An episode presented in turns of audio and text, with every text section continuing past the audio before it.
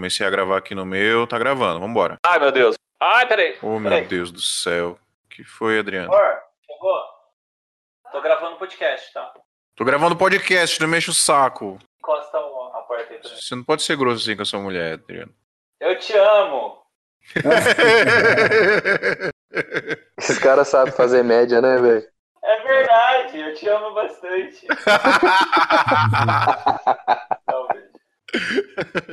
Tchau. Fecha a porta pra mim. Aí. Obrigado. Desculpe, amiguinhos. então vambora.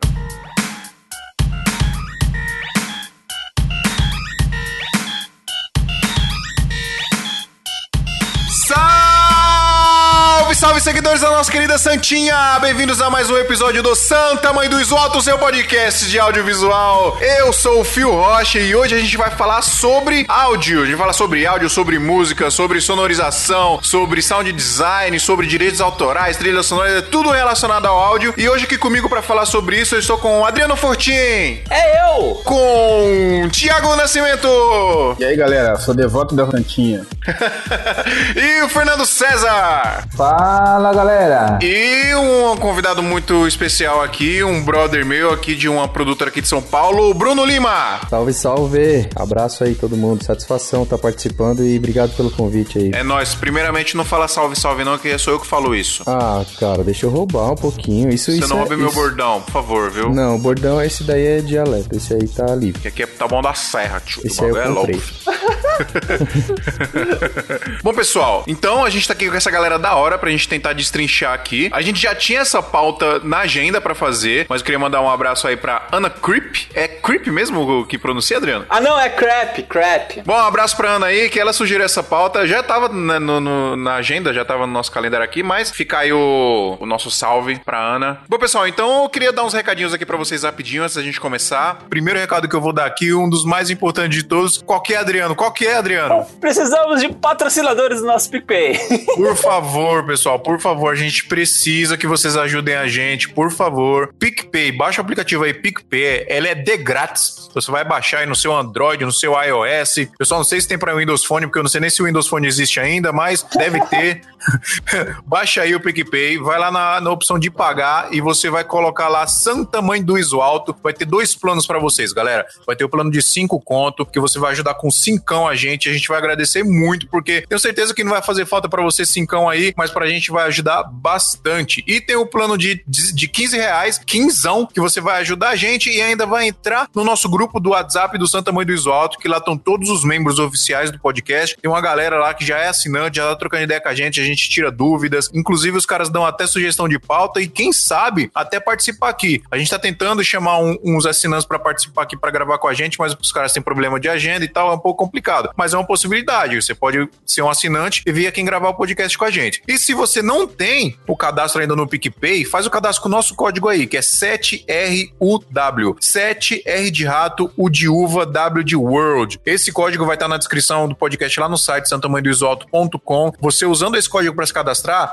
você ganha 10 reais de cashback, né, Adriano? É dinheiro grátis. Dinheiro grátis. Como diz o Guga lá do GugaCast, então você ganha 10 reais de cashback. Então no primeiro mês, pra você ter ideia, você vai pagar só 5 reais se você fizer o plano topzera lá de 15, porque você já vai ter 10 e a gente ganha 10 reais também. Então você também ajuda a gente. Então corre lá, galera, vai lá no PicPay e ajuda a gente porque a gente precisa, porque a gente não quer falhar. Esse ano a gente quer ter episódio toda semana sem falta, porque a gente quer fazer o podcast crescer muito pra ajudar cada vez mais gente. E já emendando aqui outro recadinho do pessoal da Brasil Box. Brasil Box, nosso patrocinador, que apoia aqui o nosso projeto do Santa Mãe do Iso Alto. Inclusive, a gente vai fazer um sorteio de uma parada que o Brasil Box mandou pra gente, mas já já eu falo as regras rapidinho pra vocês. Então, só lembrando aqui que se você quiser comprar equipamento com melhor preço, melhor prazo, melhor atendimento, sério mesmo, galera, não é porque os caras patrocinam a gente não, porque a gente também não ia divulgar coisa ruim aqui. Os caras são bons, de verdade. Se você pesquisar o preço no site lá, brasilbox.com.br, você vai ver que os preços são ligeiramente mais baratos do que no Mercado Livre, por exemplo, que geralmente já é mais barato, né, Adriano? Isso aí. Tem uma diferença, às vezes, de 10, 15, até 20%, cara, lá do preço. Então é muito bom mesmo. Corre lá. E se você quiser ajudar a gente, na descrição aqui do podcast tem um link para você entrar no site da Brasil Box pelo nosso link. E aí você comprando pelo nosso link, você ainda vai ajudar a gente porque a gente vai receber uma comissão,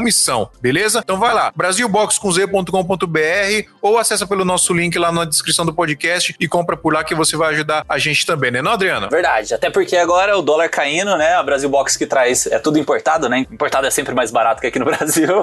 Exatamente. Ah, e uma coisa muito importante: se, se lá no site não tiver algo que você queira, por exemplo, você entrou lá, não tem, ah, quero um bagulho novo que lançou agora, troca ideia com o Marcos lá, tem um WhatsApp lá no site, troca ideia com ele que ele vai fazer a encomenda para você, vai te dar um preço da hora também, você vai ter o que você quer aí, certo? Certinho. E não podemos esquecer de divulgar também o nosso grupo parceiro lá no Facebook, o grupo Audiovisual Arte do Pedro Machado. Pedro Machado, que é membro oficial aqui do podcast, grava com a gente de vez em quando. Então, dá uma moral lá, pessoal, porque a gente tá todo mundo lá, a gente troca uma ideia lá, discute lá bastante coisa, o pessoal tira muita dúvida. É um dos maiores grupos e um dos mais legais, inclusive, de audiovisual do Facebook, porque tem muito grupo no Facebook de audiovisual, tem uns grandes até, mas a galera que tá lá é muito top, velho. O pessoal tira dúvida, se ajuda, o pessoal tá sempre muito disposto a ajudar. Isso acho que é o mais importante no grupo, né? Que a galera se ajudar e a galera crescer junto, né, mano? Então vai lá, procura Audiovisual Arte no Facebook e entra lá no grupo Audiovisual Arte, que tá todo mundo lá, vai todo mundo trocar ideia. Falando nisso, a gente até recebeu elogio lá no Audiovisual Arte, falando da periodicidade que a gente agora tá conseguindo postar toda semana, os caras agradecendo e tal. Falei, ô, oh, legal. É, e a gente tá se esforçando muito para isso. Inclusive, um abraço pro Pedro aí, nosso editor. Pedro Kawashira, Kawashari. Kawashira. Kawashira. Nunca sei falar o nome dele. Enfim, pessoal, é isso. Manda e-mail pra gente lá no santamanhodesalto.gmail.com. Manda e-mail falando do episódio anterior, tirando dúvidas, o que vocês quiserem mandar de e-mail pra gente, pessoal. Pode mandar reclamação também, que a gente gosta de reclamação para sempre melhorar. Inclusive, na leitura de e-mail hoje tem uma reclamação que a gente vai ler aqui pra vocês verem a gente aqui é humildade. Então, manda e-mail pra gente. E a gente queria pedir um favorzinho aqui, que é para vocês mandarem áudio pra gente, pode ser no e-mail mesmo, falando o nome do podcast, né, Adriano? Porque todo episódio aqui a gente tá colocando alguém falando o nome do podcast. O meu sobrinho já falou, coloca aqui, né? Santa Mãe do Exualdo! O Breno lá falou com a mulher dele lá dos Estados Unidos. Então, manda aí pra gente, só falar Santa Mãe do Exualdo de um jeito criativo, é do jeito que você quiser, quiser gritar, quiser falar com outra língua, fica à vontade. O importante é vocês mandarem pra gente, que é legal, vocês vão aparecer no podcast de alguma forma, né não? Verdade. Já teve até a esposa do Wesley, né, que é um dos nossos patrões aí, dos nossos apoiadores do PicPay, que ela fez até tocando no piano, cara. Ficou legal pra caramba. A gente colocou no episódio passado. E não tem desculpa, então, para você ajudar a gente, pessoal, e não tem desculpa para vocês ouvirem a gente, porque a gente tá em todas as plataformas agora, no Spotify, no Google Podcasts, no iTunes, no Apple Podcasts, e em qualquer plataforma que você quiser adicionar a gente aí de podcast, qualquer agregador de podcast, é só procurar por Santa Mãe do Alto e assinar lá que você vai receber toda semana os nossos episódios. Então, estamos em todos os lugares, não tem desculpa para você nos ouvir, certo? Certinho! Ô, Adriano, vamos falar do sorteio, mano? Ah, o sorteio, cara, verdade. Pessoal, a Brasil Box, o Marcos da Brasil Box, tinha mandado um monitor pra gente, um monitor de referência ano passado. Na verdade, ele falou assim: meu, toma aí o monitor se vocês quiserem vender para ajudar nos gastos do podcast, etc. A gente preferiu fazer um sorteio para ajudar quem ouve a gente, quem segue a gente e também para ajudar a divulgar o nosso podcast, né? É, o sorteio ele gerou uns engajamentos no nosso Instagram e isso ajuda bastante aqui a gente. E esse ano eles mandaram outro presente pra gente. Eles mandaram um LED da Aperture, que é, cara, é um dos LEDs tá mais comentados hoje no mercado. LED top, tem um puta brilho, qualidade monstra. Não esses Xing Ling aí que vocês compram por 50 reais, aí 100 reais não, hein? que ainda fica dando flicker na imagem, né? Exatamente. Então, LED, LED monstro, LED top. Esse LED ele custa 800 reais lá na Brasil Box. Tava dando uma pesquisada no Mercado Livre. O mais barato que eu vi lá tá 900 reais, mas a qualificação do cara nem é tão legal. Com qualificação boa, ele tá na média de mil reais. Mas na Brasil Box ele custa 800 reais e a gente vai sortear ele aqui pra galera. E as regras vão funcionar basicamente do mesmo jeito que funcionou o sorteio do monitor, pessoal. Vocês vão lá na postagem oficial do Instagram, vai ter uma foto lá do LED escrito sorteio. Então, nessa foto oficial, o que, que vocês vão fazer? Vocês vão marcar três pessoas, tem que ser envolvidas com audiovisual, galera. Isso é muito importante. Então, a gente vai olhar, por exemplo, se for sorteado, a gente vai olhar as três pessoas que vocês marcaram e vai ver se essas pessoas realmente são envolvidas com audiovisual, né? E não adianta o cara lá que postou uma foto ou alguma coisa relacionada ao audiovisual de uma semana atrás, de um mês atrás. Não, o cara tem que ser envolvido com audiovisual de verdade. Por quê, pessoal? A gente quer divulgar o Santa Mãe do Isoto para as pessoas envolvidas com audiovisual, porque é disso que a gente fala aqui, né, Adriano? Quanto mais pessoas estiverem ouvindo a gente, vai ser mais bacana pra gente difundir mais ainda o conteúdo, né? Exatamente. Então, não adianta colocar qualquer pessoa lá. Isso é uma regra, tá, pessoal? A pessoa obrigatoriamente tem que ser envolvida com o audiovisual. A gente vai olhar os três perfis, tá? Então, é uma das regras é essa. Outra regra é que vocês têm que seguir o Instagram do Santa Maria do Alto, arroba esmia.podcast. Se não tiver seguindo, balbal, não vai ganhar, não vai ser sorteado. Quer dizer, vai ser sorteado, mas a gente vai pular você e vai sortear outra pessoa. Então, as duas regras primordiais. Seguir o Santa Maria do Alto no Instagram e marcar três pessoas envolvidas com audiovisual. E aí, uma coisa que eu queria pedir encarecidamente de coração para vocês, que não é exatamente uma regra, pessoal, mas eu queria pedir para vocês não marcarem pessoas famosas, porque assim, no, no, no, sorteio do monitor, tinha gente marcando lá o Everton Rosa, o Guilherme Coelho, etc. Foi legal, talvez os caras venham e conheçam o nosso podcast, isso é interessante até. Mas isso não gera engajamento pra gente, isso não gera divulgação pra gente. O que gera divulgação é a galera nova que tá começando, ou o pessoal que já é experiente, mas não é famoso, enfim. Ele... A gente tá buscando mesmo essa galera que tá mais ansiosa por conhecimento, né? Tá buscando informação tal, que é o pessoal que mais conversa com a gente, né? Que mais tem engajamento, assim, com as nossas postagens, com os nossos episódios. Então, é isso aí. A promoção vai do dia 12 de janeiro de 2019 até dia 18 de fevereiro de 2019, né? Então, se você marcar os três amigos aí depois dessa data, né? Não vai participar do sorteio, né? Tem que ser até dia 18, que vai ser o dia que a gente vai realizar o sorteio. Caso o ganhador seja aqui do Brasil, ela também não precisa se preocupar com o frete, né? A gente vai enviar gratuitamente assim, em qualquer local do Brasil, não tem problema não. É só que se for fora do país, aí a gente tem que. A gente bate um papo, conversa também, a gente vê uma melhor forma aí de, de enviar o equipamento. E o sorteio vai ser realizado pela mesma ferramenta que a gente fez o sorteio passado, né? Que é o sorteio GRAM. A ferramenta filtra por comentários únicos, tá? Então não adianta fazer 4, 5 comentários, que a ferramenta ela vai filtrar e vai pegar um comentário apenas. Tá? Se quiser marcar mais pessoas, pô, pra gente é melhor por causa da divulgação. Mas assim, a ferramenta vai marcar apenas um comentário por pessoa. E pessoal, a gente vai ler alguns e-mails aqui agora. Se você não quiser acompanhar essa leitura de e-mails, é só você pular pro tempo que o robozinho tá falando aí para vocês agora. 14 minutos e 20 segundos.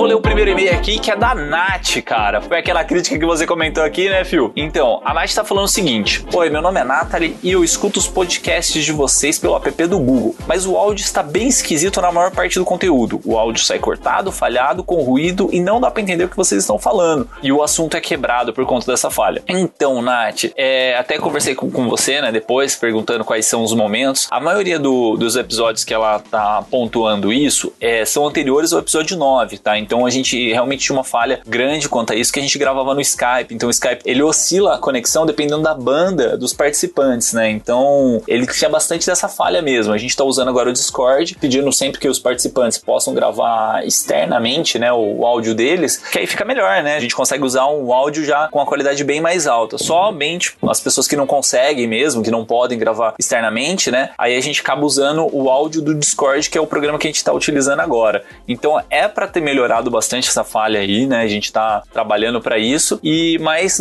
até o episódio 9 realmente pode ser que vocês encontrem esses tipos de probleminha. Aí ela continua o e-mail aqui. Eu tentei escutar no Spotify achando que era o app, mas continuou o mesmo problema. É, não sei é, o que pode ser, mas eu gosto muito do conteúdo de vocês e não queria deixar de escutar. Muito obrigado, tal. Beijos. Então, Nath, brigadão mesmo pela crítica, tal. É, a gente tá tentando trabalhar nisso aí. A gente sempre que puder a gente vai melhorar em questão de equipamento. É, eu mesmo aqui já troquei meu gravadorzinho também, que é o que eu usava uma chumbreguinha.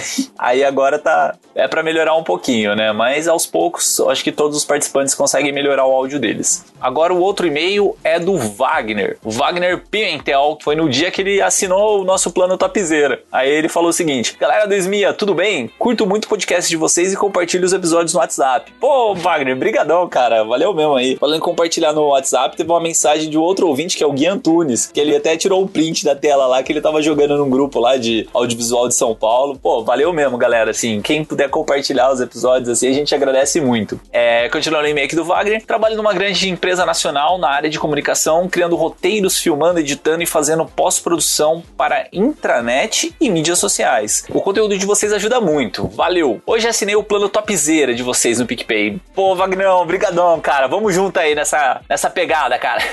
e ele tá com a gente lá no grupo do WhatsApp, né? Só publicando os trabalhos, batendo papo, conversando. Pô, tá bem legal, cara. Continuando em meia, né? Parabéns pelo excelente trabalho, Wagner. Pô, Wagner, obrigado mesmo, cara. E vamos, vamos junto nessa, cara. E agora vamos para o episódio. Bora nessa, fio! Uou!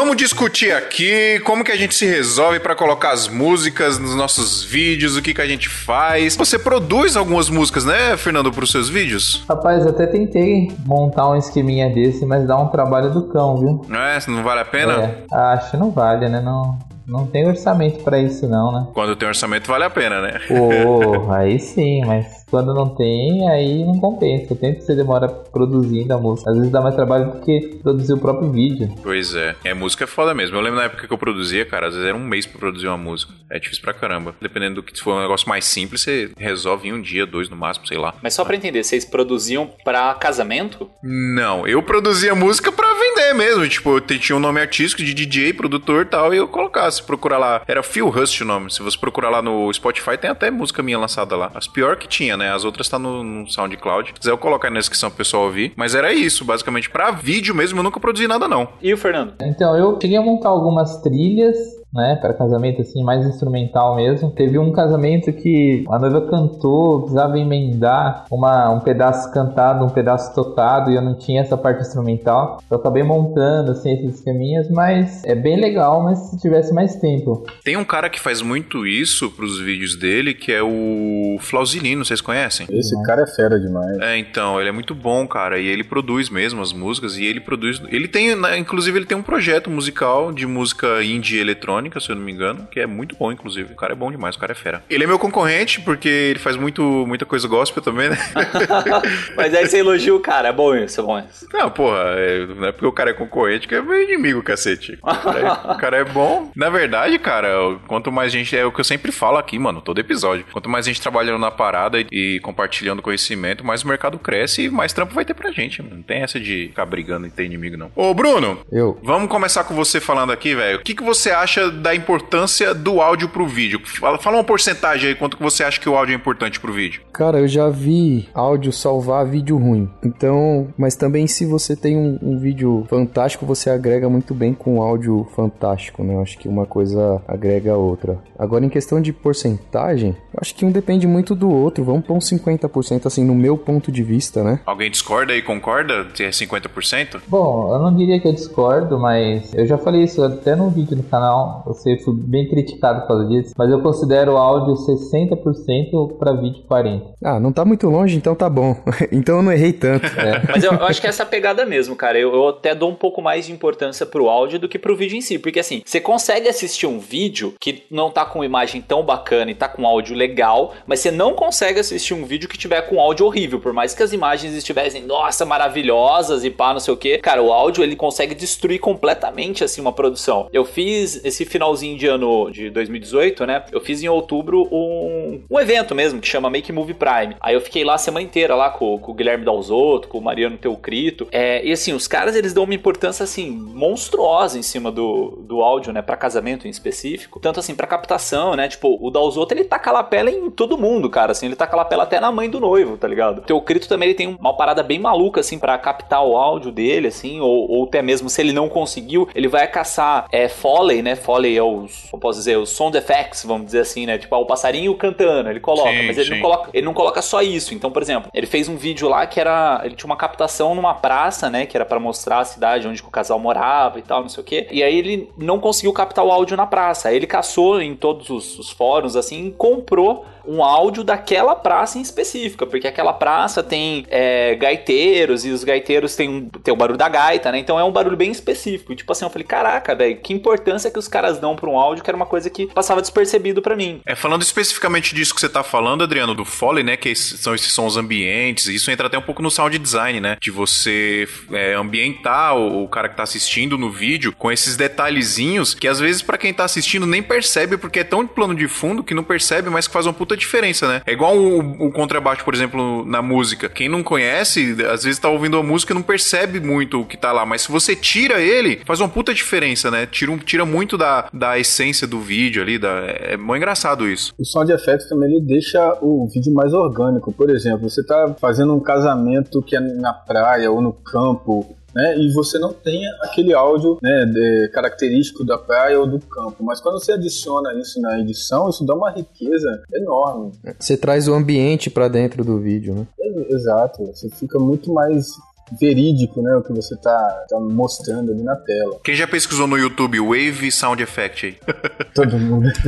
É. Quem nunca? É que o YouTube, às vezes, ele dá uma, umas safadezinhas com a gente, né? Porque a galera que posta lá, muitas vezes pega coisas com, tipo, direitos autorais e joga lá e você vai todo feliz, pô, vou botar no meu vídeo. Aí depois o Facebook e o YouTube falam, ó, você tá usando coisas com direitos autorais. Pois é, então, falando desse negócio de direitos autorais, eu queria entrar aqui então já num- numa pergunta relacionada a isso, porque as plataformas, principalmente YouTube e, e Facebook, né, que é o que é mais usado pelas pessoas hoje, e até o Instagram também, né, tá, tá com muito isso, mas quando a gente fala de Instagram, a gente já tá falando de Facebook também, eles estão com uns, uns dispositivos, uns algoritmos muito bem treinados pra pegar direito autoral, cara, com quase nada assim, né? Tipo, você postou um vídeo lá, tem, sei lá, 15, 20 segundos de alguma coisa, o cara, o negócio já pega. E eu queria perguntar pra vocês como é que é o processo pra vocês pra achar música pra colocar nos vídeos. Músicas, trilhas pros vídeos, mas eu queria separar. Primeiro pra gente falar de como a gente procura, acha e escolhe as músicas pra casamento, evento social, os filmezinhos que a gente faz de casamento, evento social. Você quer começar aí, Adriano? Como é que é o seu processo, mano, de procurar música? Cara, antigamente eu perdia muito tempo caçando músicas desconhecidas, assim, tipo no, no YouTube e tal. Tinha um canal do YouTube que é o Vevo Discover, que é pra você descobrir bandas novas. Eu gastava um, um bom tempo lá, tipo, pra pegar bandas que a galera não conhece. Que eu acho bacana esse negócio de você colocar músicas autênticas, né? Músicas únicas no, no vídeo da, de casamento, porque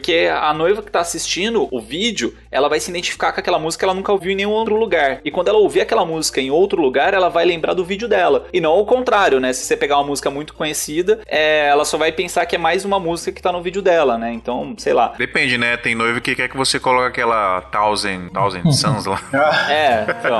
E eu gastava muito tempo nesse, nessa busca aí de música e eu acabei contratando um artlist. Posso fazer uma pergunta, Adriano, no, no meio desse assunto aí? Pode, Pode. mano. Mas já aconteceu de você criar a trilha e o cliente preferir uma música conhecida já? Porque isso acaba, às vezes é de preferência, né? Ah, tá. De colocar uma música meio desconhecida e o cliente pedir pra colocar uma mais ah, conhecida. é, pô, é bonito, mas eu prefiro a do fulano de tal. Cara, já aconteceu e é sempre chato, né? Porque aí, tipo, você quer usar aquele, aquele trabalho original que você fez, que tá todo sincronizadinho e tal, e o cara quer colocar uma música que não tem nada a ver. Já É, aconteceu. quase que você tem que editar tudo de novo, né? É, quando acontece isso, tipo, eu vou. Eu vou meio assim, pela conversa também, né? Tipo, nos meus contratos atuais eu, eu informo que não tem essas alterações, mas também você vai um pouco do feeling do, do casal, né? Se o casal realmente quer o negócio tal, não sei o que, aí você conversa, você fala, ah, beleza, eu troco essa música pra você, mas eu vou publicar no, nas minhas redes sociais com a música original que eu fiz tal. Então, acho que é questão um pouco de conversar, né? É, geralmente quando o casal quer uma música específica, eles já falam, né? Antes de você começar a editar, ele já falou, queria que você colocasse tal música no vídeo, não sei o quê. Ô, Phil, mas isso que o Adriano falou aí, é, na questão de convencer o, o cliente, é um bom argumento. Se você disser pra ele que você escolhe esse tipo de música porque é um tipo de música que vai diferenciar é, o vídeo do casamento desse casal dos demais, né? Isso daí já é um, um argumento que É. pesa mais na hora de você escolher esse tipo de música e Claro, entregar, claro. né? Sim, sim. Aconteceu uma coisa parecida com você, né, Thiago? Aconteceu, é, foi semana passada exatamente. Eu fiz um vídeo é, de- ensaio de e coloquei uma música que eu achei bem interessante para aquilo que estava acontecendo. Que estava falando, os dois estavam a caminho do sol e, e na, na, na trilha da música estava, né, na letra da música falando que eles estavam saindo do- de um lugar indo para um lugar ensolarado. E tinha tudo a ver com o tipo de imagem, tipo de, de humor que a gente conseguiu naquele vídeo. Aí o casal chegou pra mim, ah, mas eu queria do Ed Sheeran, é, aquela música Photograph. Lógico. A Photograph do Ed Sheeran é a nova Thousand Suns da doida lá do Dá uma brochada. É, deu uma brochada. Aí, eu- aí eu falei, poxa, eu vou trocar, vou colocar a música de vocês, mas eu posso postar no no meu Instagram com a outra música? Aí ela, ah, eu acho isso estranho, porque você vai postar uma coisa diferente da nossa? Director's Cut, pô. Pois é. Eu falei, ó, aí eu fui no, no grupo do, do Santa Mãe do Svalto e perguntei pra galera, o que, que vocês acham? Aí o, o Matheus, ele deu a ideia de falar que a questão dos direitos autorais. Pô, se você jogar lá, falar que por conta dessa música, o Instagram pode bloquear o vídeo pela questão dos direitos autorais. Aí eu Pode fui, não, ele vai bloquear, isso é um fato. Né? Geralmente vai, é. E aí eu fui, dei esse argumento pra cliente e ela deixou eu postar com a música que eu editei, né? Foi, foi só assim que eu consegui, depois de muita conversa. É, então, mas mesmo assim a, a versão dela ela preferiu com a música que ela quis. É que assim, nesse caso do Thiago, em alguns casos que aconteceu comigo, o cliente não passou antes a música que ele queria, né? Que, como acho que o Phil comentou. Antigamente eu usava também uma tabelinha com as músicas que o cliente vai querer no vídeo dele, né? Que assim, é bacana, é um processo legal, mas hoje, para minha autoria, eu tô tentando evitar essa tabelinha. Principalmente porque o cliente passava, tipo, uns funkão que não tinha nada a ver, um sertanejos que não encaixava, saca? É, então, tipo assim, quando o cliente passa antes uma música muito específica que eles querem, eu tento caçar um cover dessa música. Porque por uhum. mais que, assim, seja errado, eu tô usando direitos autorais, pelo menos o YouTube e o Facebook, ele não consegue barrar o, a música o cover, né? Ou pelo menos nunca aconteceu comigo. Isso é uma boa saída, isso é uma boa saída de você pegar eu cover. Eu faço isso também. É, isso é legal. Eu aqui nunca passei por problema de ter que trocar a música do casamento. Nunca precisei de fazer isso isso não. Mas o, o noivo já perguntou para mim, hoje, por exemplo, os noivos perguntam para mim se eles podem escolher a música. Tipo, ah, eu posso escolher a música que você vai colocar no vídeo de casamento e tal, não sei o quê. Eu já falo, não pode, pô, casamento é seu, você pode escolher a música que você quiser. Eu faço isso até porque eu aprendi que alguns noivos mandam até umas músicas bem legais, cara. Umas músicas que de artistas que eu sou fã hoje, que eu não conhecia, sacou? Então, às vezes acontece. Que são bem desconhecidos, assim. Mas eu sempre uso do, do aquela cutucada, né? Ó, mas tem que tomar cuidado. Às vezes você pega uma música que todo mundo conhece aí, pode dar problema de direito autoral e o seu vídeo pode ficar bem clichê também, né? Com a música que vai ter em todo o vídeo de casamento. Então a gente tem um trabalho aqui de dar uma garimpada no Spotify aqui, de procurar música para as músicas desconhe mais desconhecidas para colocar no vídeo, justamente para o seu vídeo ter uma cara bem original, assim, só o seu vídeo ter aquela música. E geralmente esse argumento funciona bem assim comigo. E já para falar o processo que eu faço para procurar música é, é, é, Spotify, cara. Às vezes eu fico o dia todo, cara, entrando nas entranhas aqui, nos deep web do Spotify, procuro os artistas do interior da Irlanda lá que faz uns folk acústico fundo, né? e eu consigo uns negócios legal, cara. O meu, pra, pra vídeo social, meu processo é esse. O seu processo é assim também, Thiago? Como é que é? Cara, eu gosto muito de ir no YouTube e procuro é, listas de músicas folk indie. Aparecem milhares de, de, músicas. Aí eu ouço a lista toda e vou achando a, a que, eu, que eu mais acho interessante. E também entro no, no Instagram do, dos videomakers mais conhecidos, né? O, o, que eu, o, que eu, acho mais legais. E dou uma pescadinha no, no Instagram deles também. Um, um, que eu acho que, eu, que tem muito bom gosto pra música é o Rafael Ross, né? Da, da Show Motion. Ele é bom, é bom. O trampo é dele é fantástico né? E o Fernando também, Fernando César, que, que é fera, faz um, uns vídeos muito legais aí. E eu sigo eles e. É, mais ou menos, mais ou menos. Pescadinha na, nas músicas que ele. Caiu o depósito, hein? Caiu o depósito certinho, graças a Deus. ô, Fê, e você, como é que você faz, Fê? Bom, eu tentei, é, depois de muito tempo, eu tentei organizar na parte de vender o produto, quando o casal pergunta nessa parte de músicas, assim, pô, e aí, eu posso sugerir as músicas? Eu falo assim, ó, você fica à vontade para sugerir no vídeo que eu entrego direto pro casal, que não é um vídeo no site. Você não divulga, né? Tal eu não divulgo. Então, short film, um vídeo de 30 minutos e tal. Eu falo, ó, aqui você pode sugerir quantas e quais músicas vocês gostam, que fazem parte da história de vocês e tal. Mas a do trailer, eu não posso é, permitir é, vocês escolherem por causa de direitos autorais, senão a gente não vai conseguir postar isso depois. É, e também para não repetir música, porque a gente acha que cada música tem a identidade de um casal e não é porque uma música é, ficou legal num casamento que ela vai ser a mesma música, vai ficar legal em outro. Então é, eu, eu deixo mais ou menos isso claro e é muito difícil ter problema com troca de músicas assim, é, depois que você envia o, o vídeo pro cliente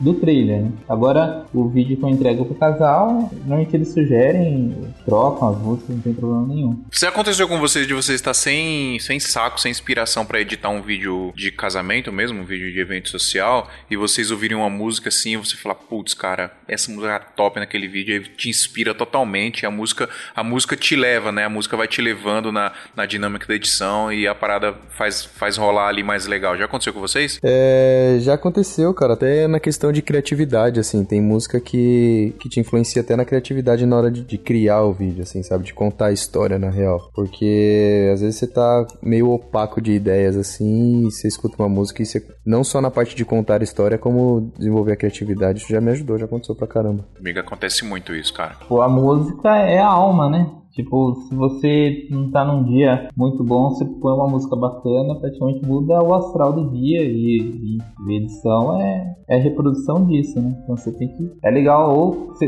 é que quando você tá trabalhando com imagem e áudio, eu particularmente não gosto de escutar músicas, mas quando eu tô tratando, por exemplo, foto, que não envolve o áudio da cena, pô, a música é tudo, cara.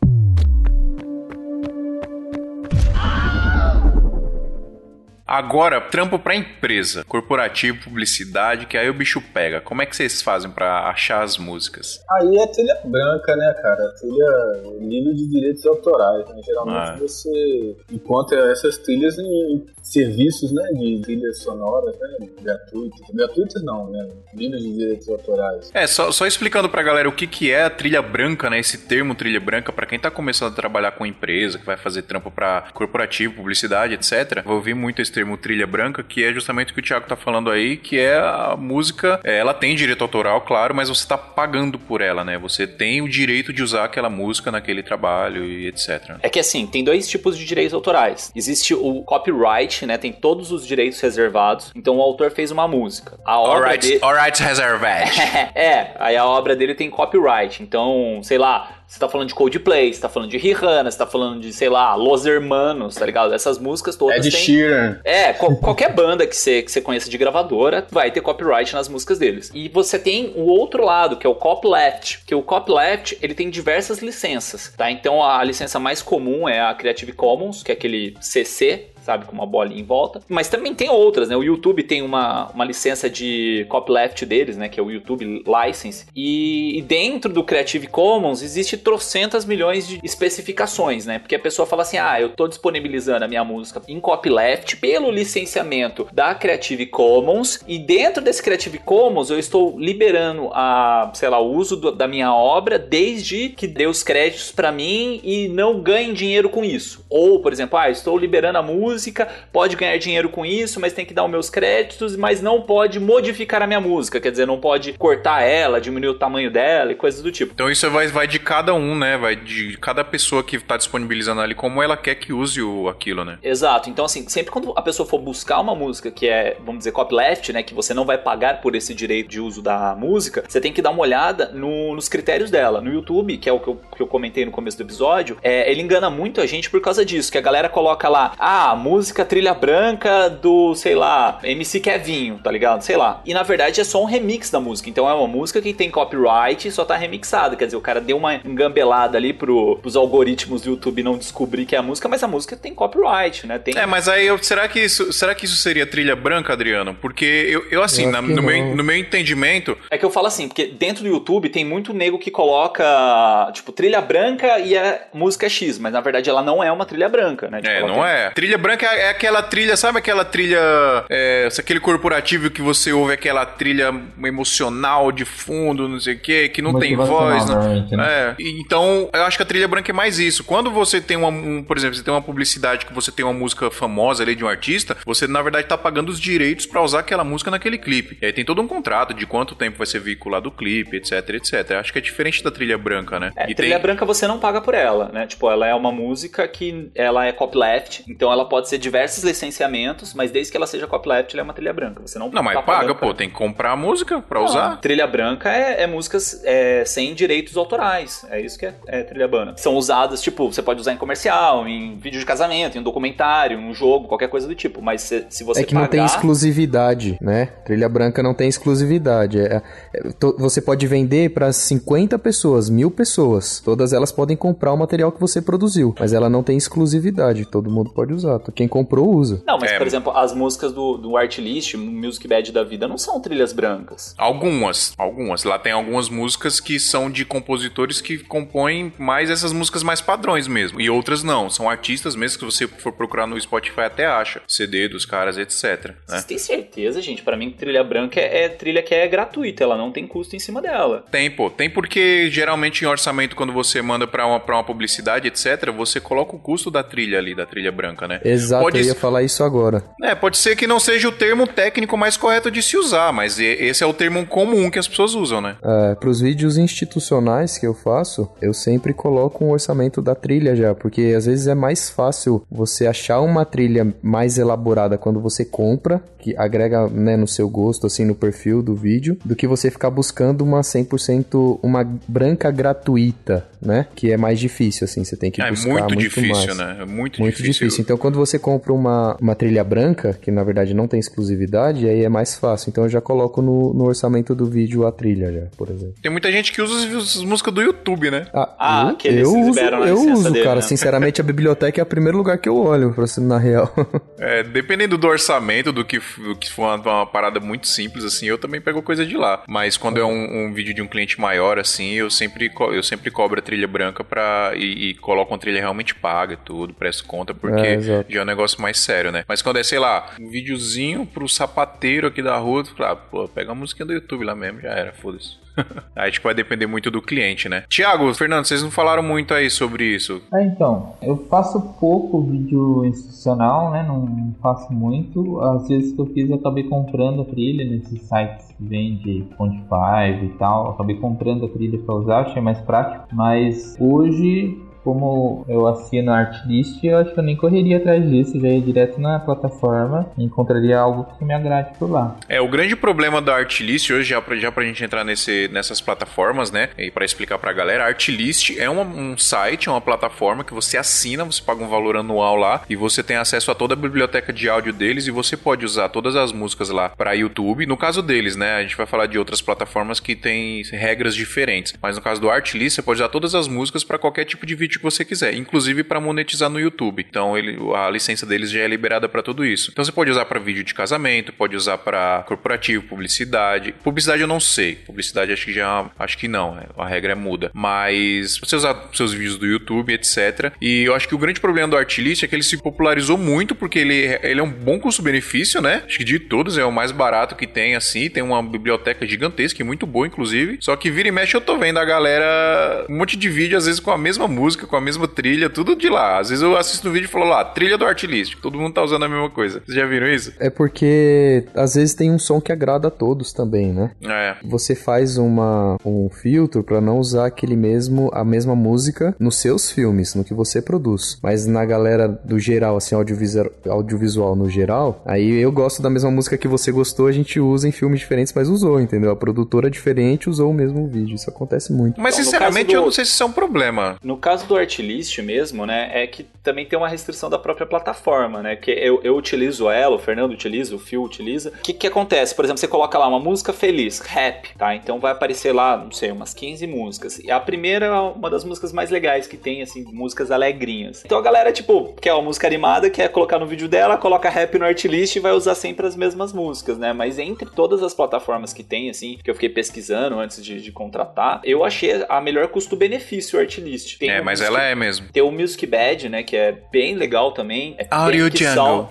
É, mas a Audio Jungle não tem assinatura, né? Só você vai pagando cada música. É. É, por o- música, eu, com- eu já comprei lá. ó. Tem o Epidemic Sound também, que é muito legal. O Epidemic, eu acho que é o- das plataformas é a melhor. O problema do Epidemic é que sai caro, né? Então, tipo, ah, tem uma assinatura lá, mas a assinatura só serve se a música for pro YouTube. Diferente do Artlist. O Artlist, se você quiser colocar a música na televisão, se quiser colocar no YouTube, quiser colocar, sei lá, no Facebook ou sei lá, qualquer lugar se você quiser colocar no rádio, saca? É, não tem problema, porque uma vez comprada ela, ela é sua. Você tem direito de uso dela meio que perpétuo, né? Então eu preferi nesse sentido do Artlist. É, e o, o legal do Epidemic Sound também é porque ele manda a música com algumas trilhas separadas, né? Então manda um instrumental, manda só uma trilha de guitarra, dependendo. Algumas músicas manda bastante trilha pra você dar uma editada boa, né? Na hora de. É, você consegue fazer o sync, né? Você synca do jeito que você quiser.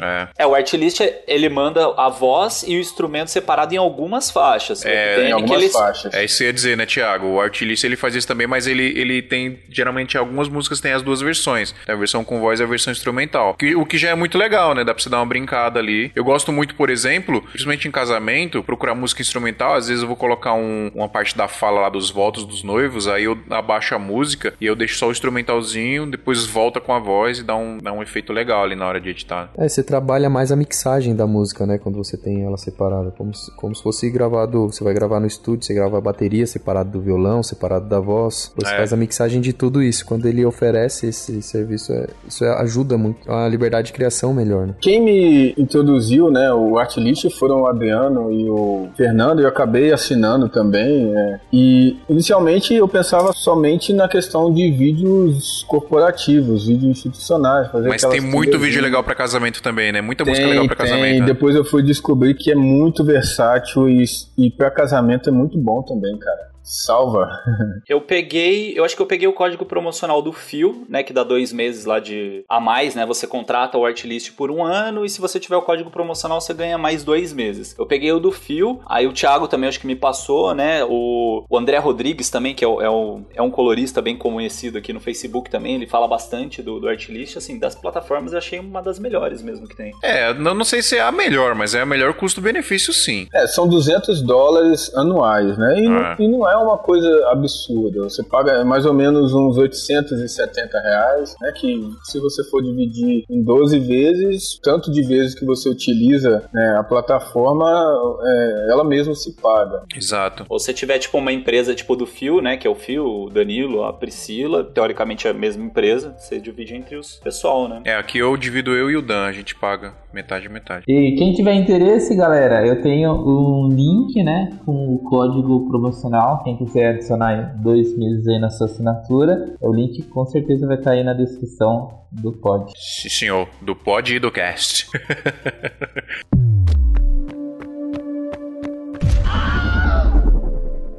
Beleza, seguindo aqui então, a gente já tinha falado um pouco disso, mas só pra não passar batido aqui, vocês incluem então no orçamento, pra quem faz corporativo aí, Adriano, Bruno e o Thiago faz bastante também, né, Thiago? Vocês incluem no orçamento a, a trilha? Ah, tem um preço lá pela trilha ou não? Ou como você tem um artlist, você já passa batido isso? Cara, eu nunca, eu nunca coloquei no, no- no pacote a descrição do, um valor para a trilha, né? Mas é uma boa, porque é uma coisa que você está pagando, é um custo que você está tendo, então você tem que é, adicionar isso no- no- no- nos orçamentos. Eu acho Exato. justo. Mas eu nunca tinha feito antes, não. Você coloca, Bruno? Como é que você faz? Eu estipulo, na verdade, como um pacote de edição, né? É, no valor que eu vou passar de edição, eu coloco um valor fixo pra trilha, porque eu tenho um teto, uma referência, vamos supor. No Audio Jungle tem trilha lá que custa 79 dólares. Só que esse é o top, né?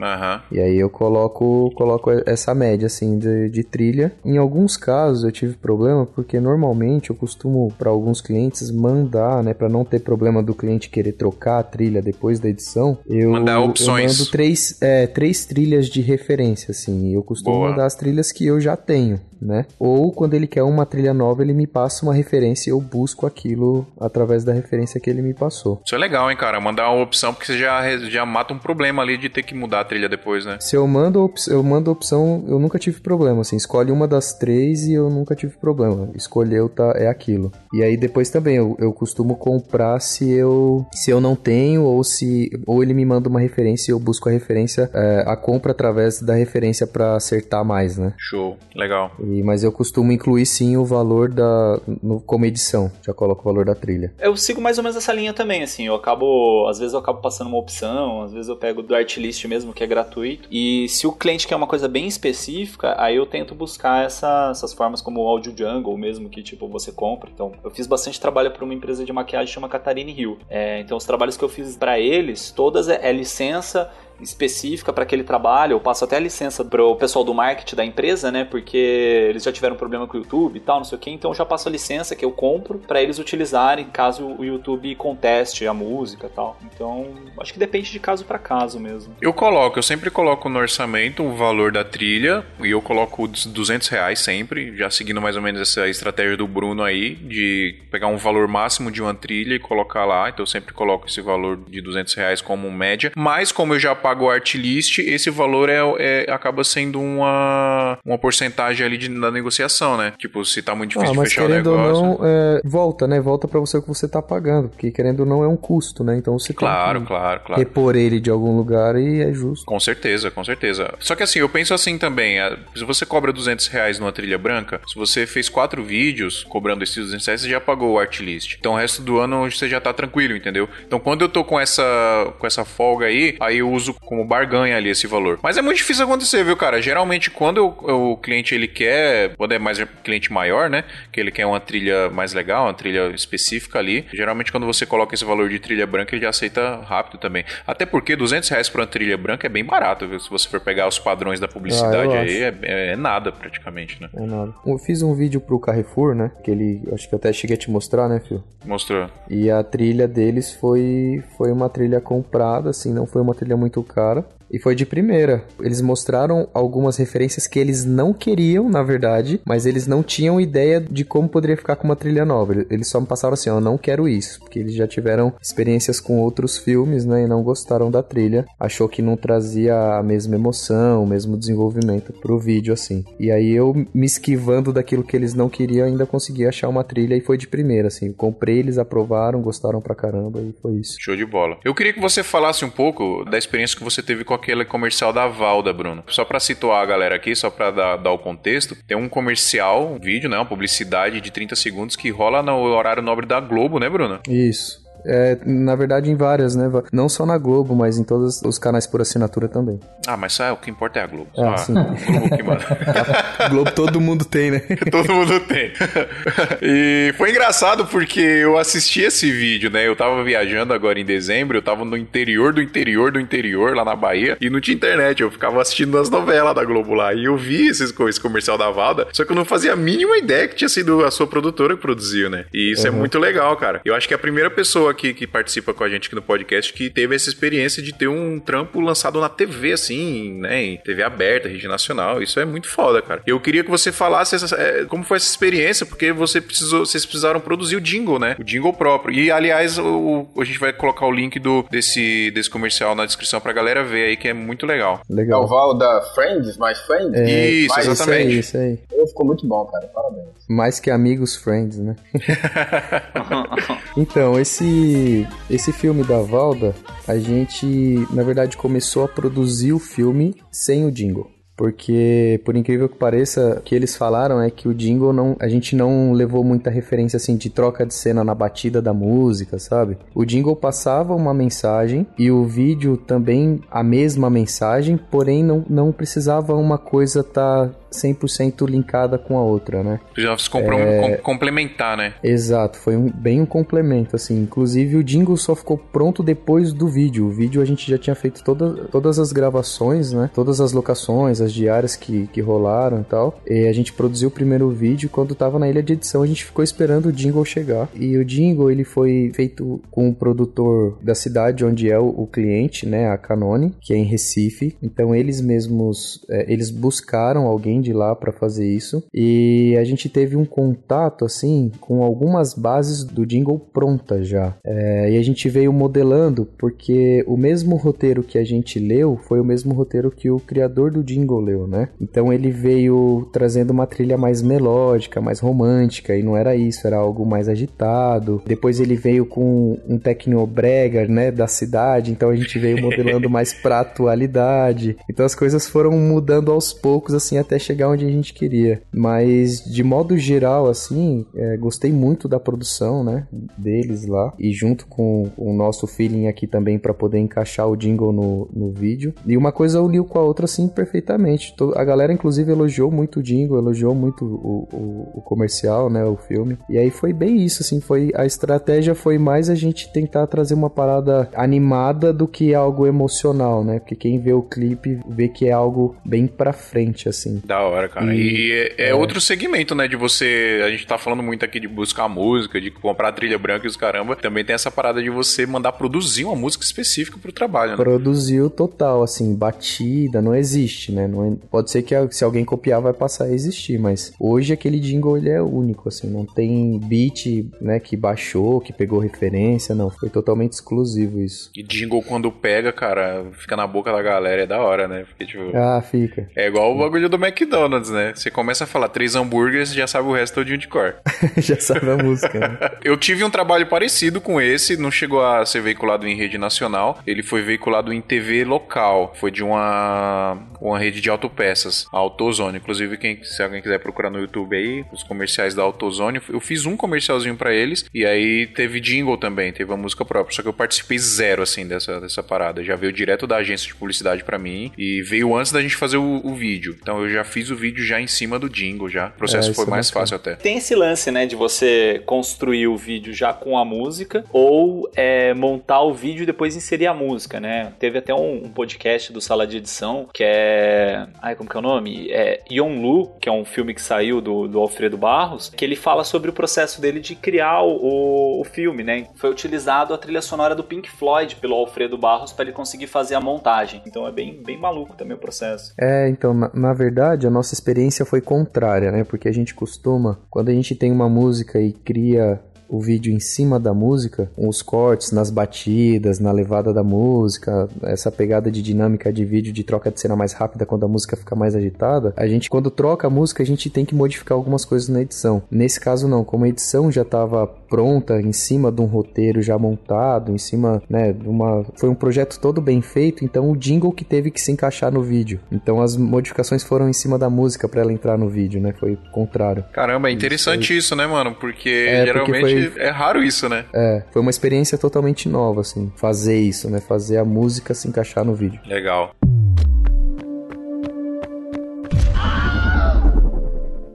Bom, a gente já falou bastante das plataformas aí, né? Tem, tem várias.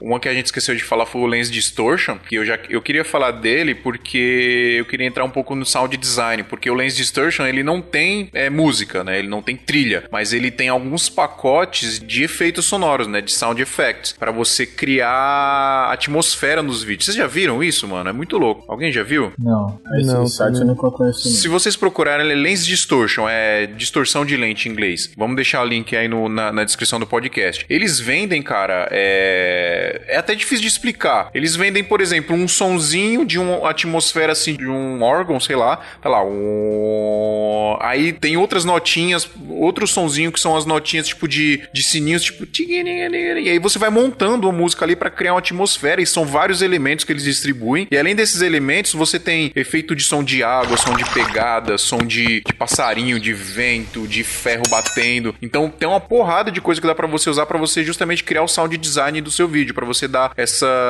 ficar mais orgânico, né? É, tem muito vídeo desses youtubers gringos aí principalmente que até na transição você coloca alguma coisa, coloca um vum, né? Na transição ali, tem um som de água, você coloca um somzinho de água pingando e tal. Isso é legal, vocês já viram isso, né, nos vídeos, vocês percebem isso, né? Isso, ô, Phil, isso cai um pouco até no que o Fernando falou no início, assim. Acaba sendo uma superprodução, né? É, demanda muito tempo e às vezes não tem orçamento pra isso. E aí É. você fica. Ah, não, mas se você colocar, tipo, umas coisinhas simples, que eu, eu vejo muito isso em casamento, tá? Então, tipo, ah, mostrou uma cena do céu, um passarinho passou, você coloca um. Ah, e- isso sim, isso sim. É. Como funciona a, a compra disso? São pacotes que você compra lá um, um pacote, cara. Aí vem um arquivo de trocentos gigas com todos esses, esses áudios em Wave. É muito louco, cara. No Artlist, é, não sei se ainda tá liberando, mas tinha um pacotinho lá de glitches e. Como que é? Glitches, noises e não sei o que lá. São esses efeitinhos pra você colocar no, no vídeo, né? Tipo, é, sei lá, mostra o escrito, aí dá tipo aquele glitchzinho, né? Aquela, sei lá, quebra do, do, do efeito que você fez, aí Sim. você coloca aquela musiquinha. É o glitch em áudio, né? É, É o exatamente. glitch da imagem só que em áudio, assim. É o som do glitch, né? Que inclusive É. acon- acontece muito aqui quando a gente tá falando no, no Discord, porque a- os- o- às vezes a internet falha, aí faz um. faz uns glitch na voz. É esse áudio aí, né? Também, por exemplo, nas transições, né? Eu acho que nesse pacotinho, porque eu baixei esse pacotinho e achei mais legal. É, tinha aqueles efeitos de wash, swish, né? Tipo, wash é tipo quando você dá aquela transição que a câmera vai pra frente ou vai pra trás, aí faz. É. Cara, eu tô falando, ainda bem que vocês não ganham dinheiro com isso, viu? Ou tem aquele efeito do Baum também. Você já viram o efeito do Baum? Não, tem também muito, por exemplo, esses trailers de filme hoje, tem muito aquele negócio lá. Aí, aí troca a cena, né? Aí tem esses barulhos de transforme, de máquinas se desfazendo e tal. Todos esses efeitos sonoros aí pra usar em, em trailer de filme, inclusive, usa muito, cara. Eu tô te- tentando fazer isso com trailer de clipe, né? Pra lançar, fazer teaser de clipe, né? Você já viu como que os caras. Porque nem sempre é o mesmo material que usa pra fazer o efeito. Vamos supor, tem um filme, aquele do hambúrguer lá, que chove hambúrguer. Já viu isso aí? Sei, sei. Já assistiu esse desenho? Já. É, tá chovendo hambúrguer o nome do filme, né? Tá chovendo hambúrguer, É. exato. E o que, que eles fazem? Eu tava vendo um documentário que os caras precisavam criar co- como que ia ser o som do hambúrguer caindo, né? Na hora que ele Sim. toca no chão, como que é, como que ia ser, qual efeito sonoro eles iam fazer pra dar a impressão de que realmente era um hambúrguer ali abrindo, caindo no chão. E não dava pros caras fazerem realmente com o hambúrguer, pegar o hambúrguer e jogar no, porque não vai trazer esse som, essa essência, né? Precisaram criar, né? E, é, e eles precisaram criar e eles desenvolveram isso com um pano molhado. Então aquele barulho que o hambúrguer cai, na hora que o hambúrguer toca no chão, que ele se despedaça, é o, é o pessoal batendo pano molhado no chão, assim. É bizarro, né? Pano encharcado, é. é. é muito, muito legal. No YouTube tem um, um vídeo que é Foley Artist, né? Que é o nome dos caras que criam esse tipo de som. Que aí fica mostrando o processo de vários sons. Tipo assim, ah, por exemplo, o cavalo correndo, né? Aí o cara pega, tipo, duas cumbuquinhas assim e começa a bater, tipo, numa caixinha de areia, né? Porque o cavalo tá correndo Exato. na areia. É bem legal. E deixa eu só comentar que eu falei do efeito Baum. Tem um vídeo também do Entre Planos, que ele fala como que surgiu esse, é, esse efeito Baum. Acho que chama Como Aquele Som é, Dominou Hollywood, né? Que é um som que, tipo, todos os trailers hoje em dia tem, né? Também é um, é um efeito, uma referência legal pra quem quiser assistir. Eu até acho que até sei qual que é, mano. Um bagulho é, assim, do não é? Inception lá, do A Isso. Origem. Começou Aham. lá. Ah, origem. No vídeo ele- é. É, no vídeo do, do Entre Planos ele explica certinho, né? Mas é tipo, começou na origem em todos os filmes, tipo Transformers, né? Que você comentou aí. Transformers usa esse efeito direto, cara. Mas É, é, da legal. hora até, isso. né? Transformers tem muito, até apelos. Né? É. Michael Bay adorou isso aí. Eu vi, eu vi um, um vídeo, um vlog meio que publicitário do André Pili também. E ele tem um técnico de áudio, um cara que trabalha com ele lá que é muito bom, velho. E eles buscam referências de áudio pra dar efeito também nas coisas. Por exemplo, ele fez uma cena do, do filme do Camaro que ele fez, do Camaro fritando o pneu no asfalto, né? E, e ele usou um som diferenciado. Se você for ver, na- é, o som que ele usa de efeito parece alguma coisa estralando, assim, sabe? Algo queimando, sendo usado mesmo. E não foi o próprio som do pneu no asfalto. Foi. Ele usou de efeito o som de uma fogueira. Ah, Uma da fogueira hora. comum. Deve ter ficado É. da hora. E aí ficou, cara, ficou super assim. Quem assiste aquilo fala, meu, como que parece que o cara pegou, ao invés daquela gritaria do pneu, só a parte que o pneu vai se desfazendo, sabe? Assim, queimando mesmo a, a borracha. E aí o, o efeito do, do som da fogueira ficou muito isso, assim. E ficou fantástico. Não, e dá pra fazer isso também, cara. Provavelmente ele gravou isso, né? Ele foi lá e ele gravou a fogueira pra ele usar, né? Exato, dá pra fazer. E dá pra fazer. A gente tem os gravadores aqui, H4, H1, HC, sei lá. E às vezes a gente precisa de um sonzinho assim pra colocar, às vezes num clipe, talvez. E Cria, se você E cria. você cria, cara. Eu, inclusive, já criei aqui. Tem um clipe que ainda não lançou. É num ringue de boxe e tem um daqueles saco de, de areia lá que ele tá balançando, né? Uhum, Só que lá na hora da gravação você não consegue captar esse som. É um negócio muito sensível, né? E aí eu peguei aqui uma, uma corrente, coloquei um peso aqui, balancei e fez aquele sonzinho da corrente e eu gravei esse som e botei Sim. lá. Então dá pra você, se você precisa, é fácil de fazer também, não é um negócio extraordinário, né? É, eu acho que é mais uma questão de criatividade do que você ter, às vezes, uma puta ferramenta pra fazer, né? É, Você precisa exatamente. do melhor equipamento, você precisa ser criativo pra isso. Assim. Eu Acho que Sound Effects é mais criatividade. IPhone você consegue gravar esses negócios. Celular hoje em dia você grava de boa. Exato. Pra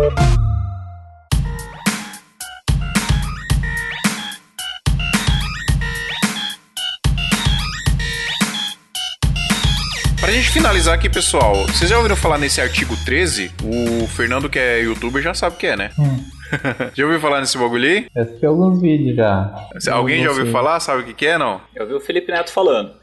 É, então, essa parada aí, tô falando disso porque por conta dos direitos autorais. Porque a gente já tá com um problema de direito autoral com o YouTube, né? Às vezes já posta um vídeo lá no YouTube, sei lá, de casamento e barra no Facebook, no Instagram, a gente já tá tendo esse tipo de problema. E esse artigo 13 aí, vou pedir pra galera pesquisar aí, porque o bagulho vai ficar louco se rolar mesmo. Resumindo, o, o parlamento europeu tá pra aprovar uma lei, não sei se já aprovou, que vai permitir que as empresas processem o YouTube por alguma coisa que tenha direito autoral no vídeo. Então, hoje o que, que acontece? O YouTube ele não se responsabiliza por nada que tenha direito autoral. Ele tem uma ferramenta que capta o direito autoral, ele avisa pro artista e o artista fala: "Deixa lá, mas monetiza pra mim", né? Ou o dono do direito autoral fala: "Deixa lá, mas monetiza pra mim". Ou o dono do direito autoral fala: "Tira", e aí o YouTube vai e tira e acabou. A, a responsabilidade é do cara que tá postando, não é do YouTube. O YouTube é apenas a plataforma. Isso aprovando, o YouTube ele vai poder ser processado. Então, por exemplo, se eu tô usando uma camiseta que tem um símbolo da Nike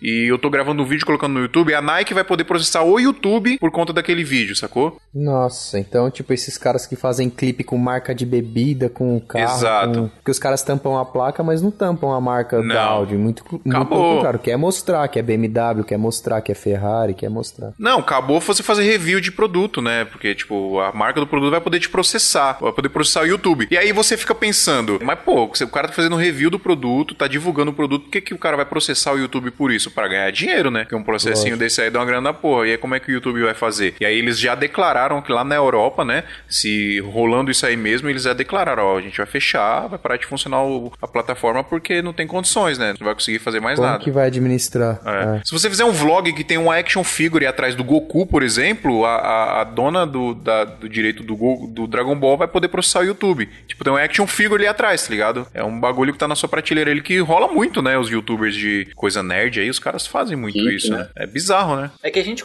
assim, pelo menos que eu, que eu entendi no vídeo do Felipe Neto, que não é uma coisa que eu fui tão a fundo, né, é, no assunto, mas pelo que o medo do, do pessoal, na verdade, tá sendo assim, pô, tá começando na Europa e pra colocar aqui no Brasil é dois minutos, né? Porque a gente fala assim, ah, tá lá na Europa, tá distante, mas, cara, a gente espelha muito, né? E o jeito que, o- que os caras têm pra conseguir mais dinheiro, né? As produtoras, a televisão, o que for que seja, eles vão aplicar pra ferrar a gente, né? Então. Claro, mas reverbera também, né, cara? Não tem como. A Europa, porra, é gigantesca, né? Tudo que acontece lá vai reverberar aqui de alguma, de alguma forma. Mesmo se essa lei não exista aqui, de, ter- é, de forma indireta vai afetar a gente também. É, no ponto de vista geral, assim, eu acho que até para as empresas isso é ruim, né? Porque querendo ou não, o YouTube ele é uma, uma imensa agência de publicidade, né? Claro. Porque querendo ou não, quando você o cara faz uma música, mas ostenta uma marca, aquela marca é automaticamente mais vendida.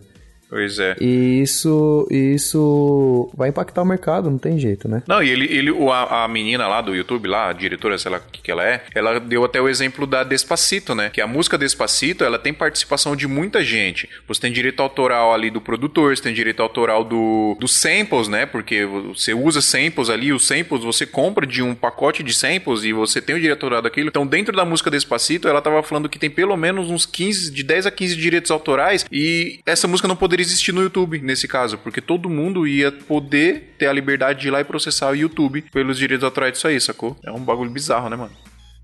É, eu não sei se isso é uma coisa que vai muito pra frente, não, porque é, eu penso assim, ó, não tem um pouco tempo atrás eles queriam proibir o consumo de download de internet fixa. Não sei se vocês lembram disso. Lembro, lembro. É, eles queriam limitar a quantidade de gigas, né? É, ó, Morreu franquia. essa história e tal. Então, Fê, mas sabe por que morreu? É o que o próprio Felipe Neto falou no vídeo dele, porque aqui no Brasil a gente é muito ativo na internet. Morreu porque, mano, os caras começaram a fazer terrorismo na internet com isso. Começou um boom gigantesco. E os caras, eu não sei até onde isso é verdade, porque né, eu não conheço ninguém de lá da Europa, né? enfim. Mas eles falam que lá na Europa não é muito assim, né? Lá na Europa o pessoal é mais meio que indiferente com isso. Internet, Ó, né? a, Não é gente- tão a ativo. gente tem alguns ouvintes, a gente tem bastante ouvinte lá no Reino Unido, de Portugal, da Espanha. Galera, depois manda um comentário aí pra gente como que tá rolando o negócio aí, pra gente saber como que tá o- a situação do artigo 13 aí na Europa. É, porque isso é, legal, é importante pra gente também, porque se hoje a gente já tem alguns problemas, são pequenos, claro, mas a gente já tem alguns problemas com o direito autoral para postar música, principalmente de evento social, né, que a gente acaba usando as músicas mais famosas e tal. Imagina se acontece um bagulho desse aí, vai afetar muito o nosso trabalho também, cara. Não, começa a gravar tudo em estúdio preto e branco e acabou, né? É, Tem um camarada meu que ele é lá da Alemanha e ele me me pediu lá pra baixar um negocinho no torrent lá pra ele, né? Vamos falar uma. Pô, aí eu falei assim, cara, mas por que, que você tá me pedindo pra baixar um torrent? Baixa aí, né? Aí ele tava me explicando que lá na, na Alemanha, os caras conseguem verificar que você tá utilizando o torrent e se você utilizar, você é multado. Se você for utilizar de novo, parece que você é preso, tá ligado? É uma parada bem pesada. Então, é, esse regime mais fechado lá na Europa já existe, né? Diferente aqui no Brasil. Diferente aqui no Brasil, cara, o torrent é meio que a segunda página principal da maioria de, dos brasileiros, né? Então. Tá no favorito. Tá no favorito. Um abraço aí pro Popcorn a, Time. A Bahia dos Piratas, né? Mas galera, bom, isso é um, um, assunto aí que, como o Adriano falou, é legal da galera participar. Quem for da Europa aí, fala, manda e-mail pra gente falando isso aí. Aliás, eu queria falar pra vocês mandarem e-mail pra gente. Tem uma galera mandando, a gente tá curtindo pra caramba. Então manda e-mail pra gente. Segue a galera no Instagram aí. Ou, como é que tá o seu Instagram, Adriano? Que você muda uma vez por semana? Meu? É. Meu é Adriano14 com Y. Arroba Adriano14 com Y. O do Bruno, como é que é o seu, Bruno? É Bruno Lima Filmes. Bruno Bru... Lima Underline Filmes. Bruno Lima Underline Filmes. Tiago, tá Tiago Vídeo? Tiago Filme. Tiago Filme, Tiago Filme. E o do Fernando, Fernando César ou Triton Filmes, né? É, Triton Filmes da empresa, Fernando César é o meu. Tem o da, da Airflix, Bruno? Tem, Airflix Produções. Airflix Produções, que é a produtora do Bruno aí. E o meu é Fio Rocha A com F-I-L-L Rocha A com dois As no final. E tem o Instagram da Casamento Infinito, que é Casamento Infinito, e da Codivisual, que é Codivisual das minhas duas empresas. Segue aí. E segue o nosso Instagram do Santa Mãe do Alto, que é esmia.podcast. Segue aí, galera, que a gente quer gerar bastante engajamento lá pra gente gerar cada vez mais material para vocês. Beleza? É isso? Temos um episódio aí, galera. E a gente tá no, no grupo do Facebook também, lá no Audiovisual Art. Isso. É o grupo do Pedro Machado. O grupo do Pedro Machado, Audiovisual Art, que é, é o, o grupo o, o, grupo irmão do, do podcast. É, a gente não tem grupo no, no Facebook justamente porque existe Audiovisual Art, a gente acaba trocando ideia por lá,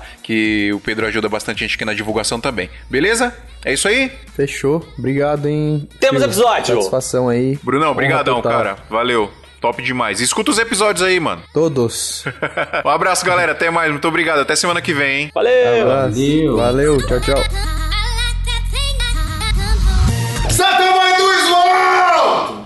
Oh, deixa eu contar um negócio, deixa eu contar um negócio para vocês aqui, um fato raro que é, acontece dificilmente em nossas vidas e em algumas vidas não acontece nunca. Eu acabei de mandar um clipe aqui para uma cliente e ela aprovou no mesmo Muito momento bem, né? com zero alterações. Ah, que show, velho. Palmas pro profissional aí, por favor.